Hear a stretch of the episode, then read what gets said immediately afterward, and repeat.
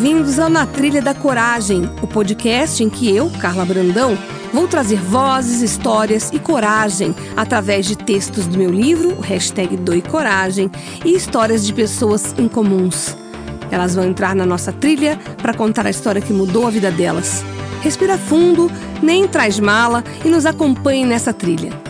Será um episódio por semana, onde vamos falar de coragem, sucesso e o momento presente.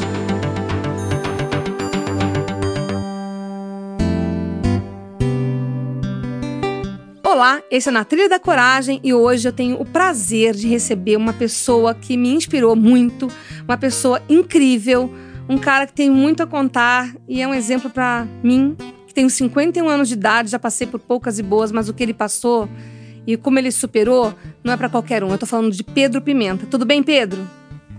Oi, Clara, tudo bom? Um bom dia, boa tarde, boa noite é. para os nossos ouvintes. Sim, eu tô bem e eu queria que você se apresentasse. Quem é o Pedro Pimenta para as pessoas que estão ouvindo a gente? Quantos anos você tem? Aonde você mora hoje? Só para dar o perfil de quem é você hoje. Tá, hoje o Pedro Pimenta, que já passou por diversas é, transformações na vida, né? Uhum. É, sou um cara de, de 28 anos de idade, eu moro é, na maior parte do tempo aqui em Tampa, na Flórida, onde eu tô já faz oito anos e fiz faculdade aqui, me formei, trabalho. Só que eu viajo bastante, então eu passo mais ou menos dois terços do ano rodando aí os Estados Unidos e, e mundo afora, né? E, e, eu me formei em economia e hoje eu realizo palestras, é, eventos e também tenho meu, meu empreguinho aqui na, na área de marketing. Então. Diversas atividades aí. É, mas eu acho que a sua principal atividade é inspirar pessoas. e eu quero que você conte para mim é, por que, que você inspira tanta gente. O que, que você traz dentro de você que é uma, uma, uma força diferenciada que inspira tantas pessoas. Porque você teve meningite, perdeu de um dia para a noite os quatro membros e você hoje tem uma vida considerada por muitos como normal. Conta um pouco isso pra gente. Uhum. Bom, ali em 2009, né, eu tinha 18 anos de idade, tinha me formado no, no colegial, estava no cursinho, uma assim uma vida bastante agitada, né, devido a carga horária do cursinho, ainda mantinha ali a vida social bastante ativa, é, ia na academia, fazia bastante exercício e tal, um jovem saudável, porém vivendo um, momento ali muito conturbado, né, da vida de um pensa, né, de um estudante pré-vestibulando. E então eu tive duas é, amidalites naquele ano. Uhum. Também tive uma mononucleose, e aí acabei pegando uma meningite meningocócica, né, mais especificamente uma meningococcemia no mês de setembro daquele ano de 2009, que me levou ao hospital já em menos de 1% de chance de sobreviver.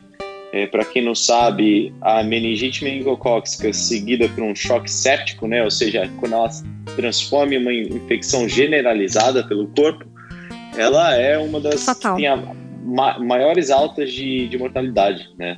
E cada hora que passa é crucial e vai diminuindo essa chance de, de sobrevivência, né? E, e, foi assim comigo. É... Você conta que de um minuto para o outro você perdeu toda a sua, toda a sua base. É, resumindo, na hora do almoço eu tava. Foi quando eu comecei a passar mal. E no jantar eu já estava já em estado de choque, já em uma situação completamente é, terrível, né?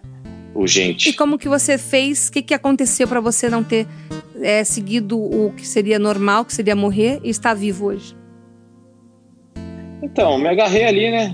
As chances. É, passei por dois comas e tudo, e a, a, família, né? Minha família é muito. Graças a Deus, minha família é muito bem estruturada, né? A gente é muito próximo, eu, dos meus irmãos, dos meus pais, meus primos, e tenho amigos também que são considerados membros da família, né? Então a gente, assim, isso foi muito importante para eu, eu, me segurar, mas uma situação dessa, cara, assim, é, ela é tão bruta, sabe? Uhum. Que o negócio é realmente um dia de cada vez, a gente tentar sobreviver, né? Uhum. Um dia de cada vez e, e nos agarrar uma, uma esperança de, de poder primeiro sair daquela situação. Tanto é que eu fiquei um mês com, com braços e pernas gangrenados, eu não tinha condição de entrar numa cirurgia, a gente ficava esperando, esperando, esperando. E eu ficava implorando para os médicos amputarem logo, tirarem logo, para eu sair dali para poder começar a minha recuperação, né? E a partir do momento que eu saí do hospital, a recuperação é, já era imaginável que ia ser muito complicada, porque eu perdi duas pernas acima dos joelhos, uhum. o que torna a, a, atividade de caminhar e de, e de ambular muito mais difícil, né? Uhum. É de três a cinco vezes mais energia que eu, que eu gasto hoje. E você pra, trocou pra recentemente a sua prótese, E também né? perdi os braços logo acima dos cotovelos, então, ou seja, perdi cotovelos e joelhos, né? Uhum. E para quem não conhece de, de, de, prótese, mas acho que dá para imaginar, você perde as articulações, né? Complica muito. Então, os médicos falavam que para eu conseguir andar é, na, na, na, na, minha vida, no meu dia a dia, não ia, não ia ser possível, que eu precisava de uma cadeira de roda, que se eu desse 10, 20 passos sem a cadeira de roda já ia muito. ser já uma baita vitória, né? uhum. né? E também que eu ia precisar de um cuidador ao meu lado o tempo inteiro, né? E do que eu fiz diante disso foi realmente manter assim uma, uma resiliência, né? Pesquisar bastante, na época eu não achei ninguém que estava numa situação parecida de perder os quatro membros, né, joelhos e cotovelos. E, e, assim, eu fui eu fui encarando, né, o desafio e entendendo melhor e sempre me agarrar a uma esperança de que, poxa, se é possível dar 10 passos, eu vou dar 20, depois eu vou dar 50, depois eu vou dar 100, uhum. né? E também se é possível, se eu consigo ter alguma coisa nos meus braços que faz um movimento de pinça, uhum. Então dá para pegar as coisas, se dá para pegar as coisas, eu vou conseguir realizar as atividades né, que de repente eu perdi, né? Coisas básicas como escovar dente, é, me vestir, é, tomar um café, cozinhar, coisas que são extremamente básicas do nosso dia a dia. E eu estava na esperança de recuperar isso e fui aos poucos. E eu tenho uma pergunta: você demorou quanto tempo uhum. para se livrar da cadeira de rodas? Então, na verdade, eu saí do hospital em fevereiro de 2010, uhum. seis meses, quase seis meses né, depois que entrei. E eu doei minha cadeira de roda em dezembro do mesmo ano, uhum. de 2010, dezembro de 2010. Então, foi exatamente ali dez meses, mais ou menos, depois. E você, desde então, você usa próteses, né? Nos braços e nas uhum. pernas, mas eu vi que você trocou recentemente as suas próteses das pernas e você teve que recomeçar, né? É, assim, eu não diria recomeçar. Reaprender. O começo, para mim, foi complicadíssimo, é. né? É, também reaprender, porque assim, elas funcionam mais ou menos no mesmo sistema, uhum. né? Ou uhum. seja, elas não têm um motor nem nada que vai, entendeu? Uhum. Fazer eu subir escada ou levantar de uma cadeira mas elas têm um pistão hidráulico. Então imagina aquelas portas que tem aquele pistão hidráulico que faz a porta fechar mais devagar, sim, sabe? Sim. É a mesma coisa. Uhum. Então quando o joelho dobra, ele pode dobrar mais devagar ou mais, mais rápido. rápido, dependendo de quanta resistência tem nesse pistão, uhum. entendeu? Entendi. Então eu peguei um joelho novo agora recentemente, né? Finalmente, oito anos com, com os mesmos joelhos. Eu não sou muito apegado a grandes tecnologias, né? Eu não acho que é isso que vai definir o sucesso, tanto é que o meu braço não tem nada eletrônico, é um braço do design da Segunda Guerra Mundial, ele é todo comandado através do movimento do corpo, assim, ele tem uns cabos tipo freio de bicicleta, então eu consigo tensionar esse cabo e, e fazer funcionar. Quem tem mais curiosidade pode passar lá no meu Instagram, Pedro Pimenta Live, que eu faço bastante vídeo dessas coisas, mas em relação às pernas, né, é, é aquele negócio, você pega algo novo, um produto novo, uma prótese nova, vai mudar um pouco e você vai ter que passar por um período de uma certa readaptação, né? Uhum. Que foi até agora, faz uns dois meses, eu ainda tô pegando a manha, mas já tô bem melhor. Mas no começo eu tava um pouco andando assim, sem tanta confiança, né? É, agora eu, eu acredito que a sua confiança é muito exponencialmente maior do que de muitas pessoas, né? Porque você consegue fazer de uma forma muito mais rápida, você consegue surpreender provavelmente a todos os que têm alguns prognósticos já montados, né? E é esse, uhum. essa energia, é isso que move você, tem alguma explicação que você já foi buscar ou é totalmente instintivo? Então, assim, o pessoal comenta isso, né? É...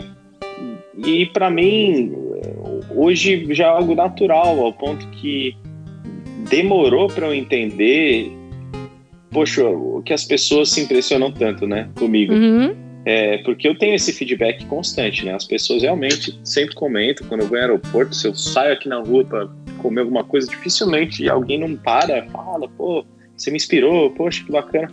E para mim ficou tão natural já, sabe? Sim. Passa um tempo e a gente, pô, eu até esqueço de como eu era antes, né? Uhum.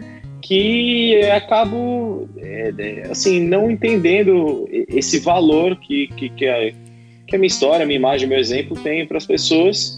E aí, há um tempo atrás, eu falei: não, peraí, isso aqui realmente é algo que tem tá valor, né? diferença, mesmo que pequena, no, no, no momentaneamente na, na, vida das pessoas, né? Uhum. E aí foi quando eu realmente foquei nas palestras, porque eu vi que ali eu consigo criar um impacto bacana mesmo, né, na, na, nas pessoas que assistem. É. Porque e eu tenho que me relembrar, né? Porque fica como eu convivo comigo mesmo 24 horas por dia, obviamente, né? É, às vezes eu esqueço que, sabe, para mim fica natural eu chegar, fazer um cafezinho de manhã e tal, mas alguém que veio fazendo isso realmente fica bastante impressionado com a destreza. Eu sigo você nas suas redes e eu fico, assim, achando muito divertido, você fazendo muita graça com toda essa possível limitação que acaba não sendo limitação nenhuma e você tirando onda, né? É, assim, para mim eu levo de uma forma muito natural.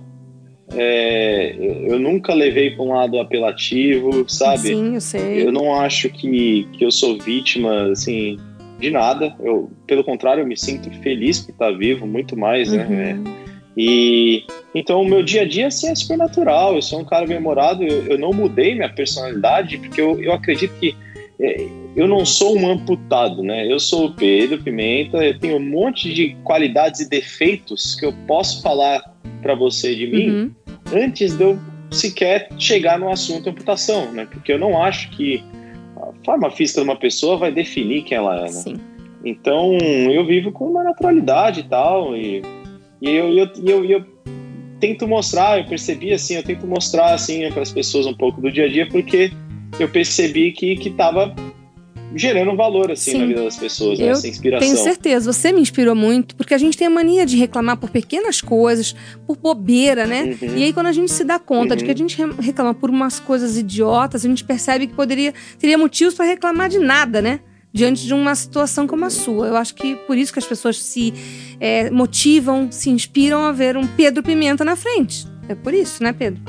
Parabéns. É, eu acho que sim, esse é um feedback que eu recebo bastante, na verdade, né? Ah, Só, tô olha, sendo óbvia. Ah, não. É, o pessoal fala, poxa, Mas me conta é, da situação. eu tava reclamando agora. Mas me conta agora das- daquela coisa que você me contou ah, fora daqui, de uma criancinha que se inspirou em você. Qual das? Eu, eu não tô recordando porque eu faço bastante trabalho, né, com criança. É, você uma vez contou uma história de um menino que olhou pra você e você se colocou como um super-herói, né? Não teve essa? Não?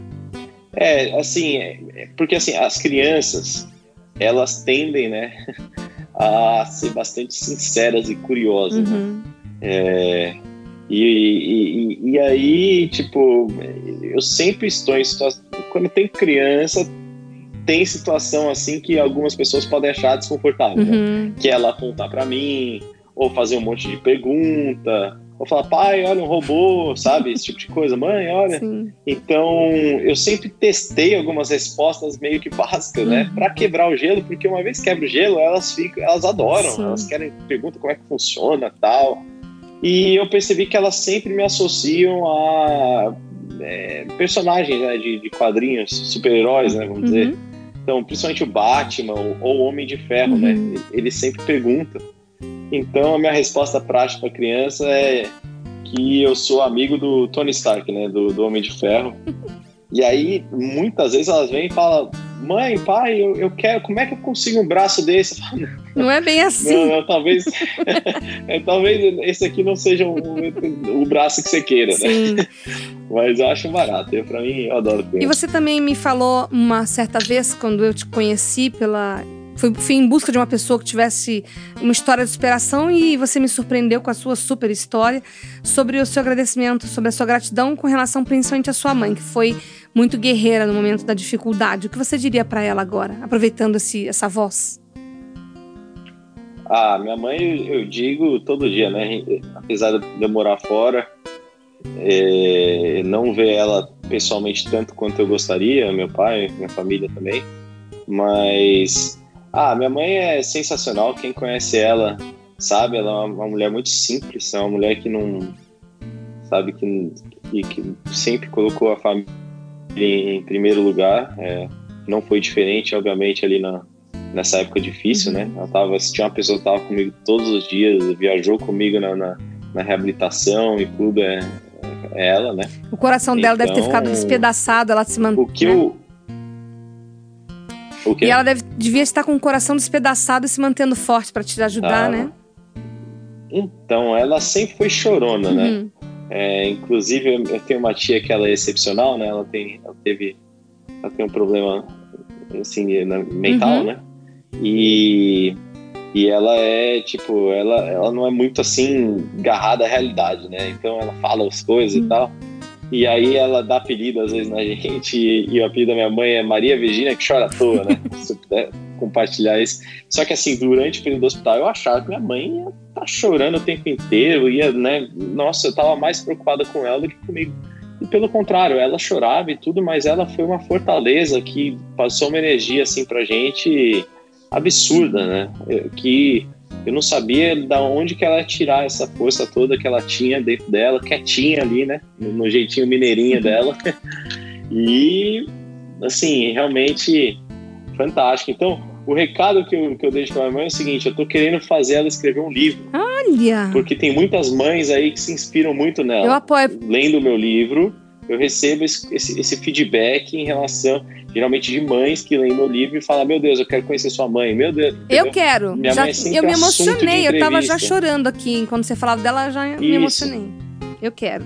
Isso. Ela tem tanta história para contar que, que eu tô tentando. É que ela não gosta de holofote, de nada. Uhum. Mas tô tentando convencer ela a escrever um, um livro para para também inspirar aí as mães que que passam que possam passar é momentos difíceis, né, e tudo. Então, é, vamos ver, tá aqui o desafio que eu lanço para ela. Tan, tan, tan, tan. E eu tenho uma pergunta para finalizar. Nós estamos no primeiro mês do ano, 2020, e o podcast uhum. que sirva para que as pessoas se inspirem também, projetando o futuro. Todo mundo, quando vira o ano, quer coisas melhores, quer mudar de vida, quer é, não incorrer em erros iguais aos antigos. Então é um momento em que todo mundo repensa a vida. O que você tem a dizer para essas pessoas e para todo mundo que está te ouvindo em relação a projetos, a recomeçar, a sair do controle das coisas, que tem coisas que a gente não consegue controlar e fazer viver um dia de cada vez para que as coisas funcionem? O que, que você diria como experiência de vida? É, então, acho que a primeira coisa é o seguinte: você não pode evitar mudança, né? É, mudança ela vem é, e principalmente no mundo moderno de hoje, né, onde as coisas são muito mais dinâmicas, então a gente tem que abraçar a mudança, né? Eu acho que esse é o esse é o primeiro ponto. E o segundo ponto é você le tentar levar as coisas com uma certa é, leveza, né? É, e, e, curtir ali o, o momento da, da, da, da, mudança e não ficar muito agarrado ao resultado final, né? No meu caso, acho que foi muito assim. É, eu, eu, podia ficar muito aflito, uhum. né? Com o uhum. fato de agora eu não conseguir mais escovar o dente, meu Deus do céu, né? Isso aqui tá atingindo minha honra. Uhum. E não, eu, eu curti o momento de estar tá com mais com meu, meus familiares, meus amigos e tal, e abraçar essa mudança e ver como uma grande oportunidade também, né? Que eu costumo falar que a minha identidade naquele momento tinha sido despedaçada, uhum. né? Porque, ah, vamos dizer, o Pedro do futebol, o Pedro que tocava violão não existia mais, mas ao mesmo tempo eu tinha uma folha em branco para escrever uma nova identidade, né? Uma nova vida nessa, nessa mudança que foi imposta em mim, né? Uhum. Então, é isso. É, é, é, o que eu diria para essas pessoas que estão querendo recomeçar ou, ou algo assim é não tenha medo do novo, ele te tira da zona de conforto, é verdade, mas não tenha medo do, do, do novo, né? É, e, e, e, tenha paciência, né? Ali continue sempre em busca dos seus objetivos, devagarzinho, com paciência, né? E curtindo o caminho e não aflito porque você não está na linha de chegada, que as coisas tendem a dar certo. Né? É, eu tô aqui emocionada. Quando você casa? Tchan, tchan. Eu caso agora em junho, é, junho de 2020. Eu acompanho. Tô, tô casando. Parabéns. Sou sua fã. Obrigado. Seu carro nem é adaptado, né? Você é abusado, né? Bem, então, é, isso é uma coisa ali que quando eu me reabilitei, eu, me reabilitei, eu passei por várias clínicas, né? Uhum. E eu acabei conhecendo o dono de uma clínica nos Estados Unidos, numa feira de prótese. Uhum.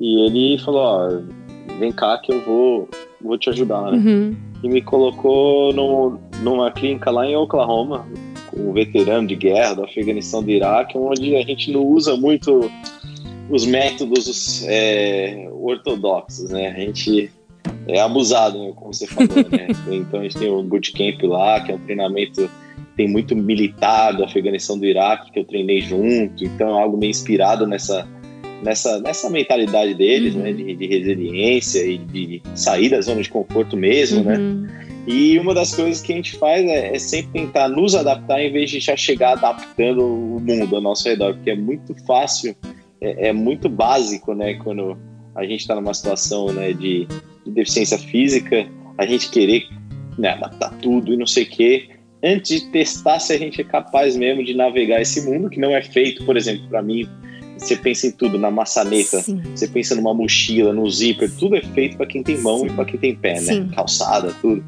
E aí a mentalidade lá, em vez de a gente já sair, né, entregando e, e adaptando tudo, não, vamos nos adaptar. E aí levei essa mesma mentalidade para o carro e hoje eu dirijo o meu carro sem o que a gente chama de hand controls, né? Ou seja, sem aquelas adaptações que fazem você acelerar com com a mão e tudo, que seria mais ou menos o, o que era feito até então. Né? Entendi. Né? Hoje eu entro no meu carro numa boa, ou se eu precisar alugar um carro, eu pego o carro sem problema. Pedro, muito obrigada. De verdade, eu sou sua fã. Se tiver assim carteirinha, eu devo ser a décima, porque também eu não posso querer menos que isso, porque tem muita gente na minha frente. Mas. Tá no top 10. Tô no top 10, é. E eu agradeço você ter tido a generosidade de falar comigo, para um podcast que também é feito de uma forma independente, mas é feito com muita vontade, para que inspire pessoas, uhum. porque eu acredito no que você acredita. E que eu acredito que a sua mãe vai entender também. A gente tem. Eu, eu digo que o verbo do século é compartilhar. E é por isso que eu tô muito Sim. feliz, viu? Concordo 100% com, com o que você falou. A gente está aí na, na, na, era do, do, do, do sharing, é. né, que chama aqui. E, com certeza, concordo 100%. E para mim é um prazer poder me alinhar a boas causas como essa do, do seu podcast. E estou sempre aqui, pode contar comigo. Muito obrigada. E é isso aí, um abraço a todos que, que, que estiveram aqui com a gente. Esse foi o Na Trilha da Coragem. Semana que vem tem mais, sempre com uma história em comum e relatos inspiradores.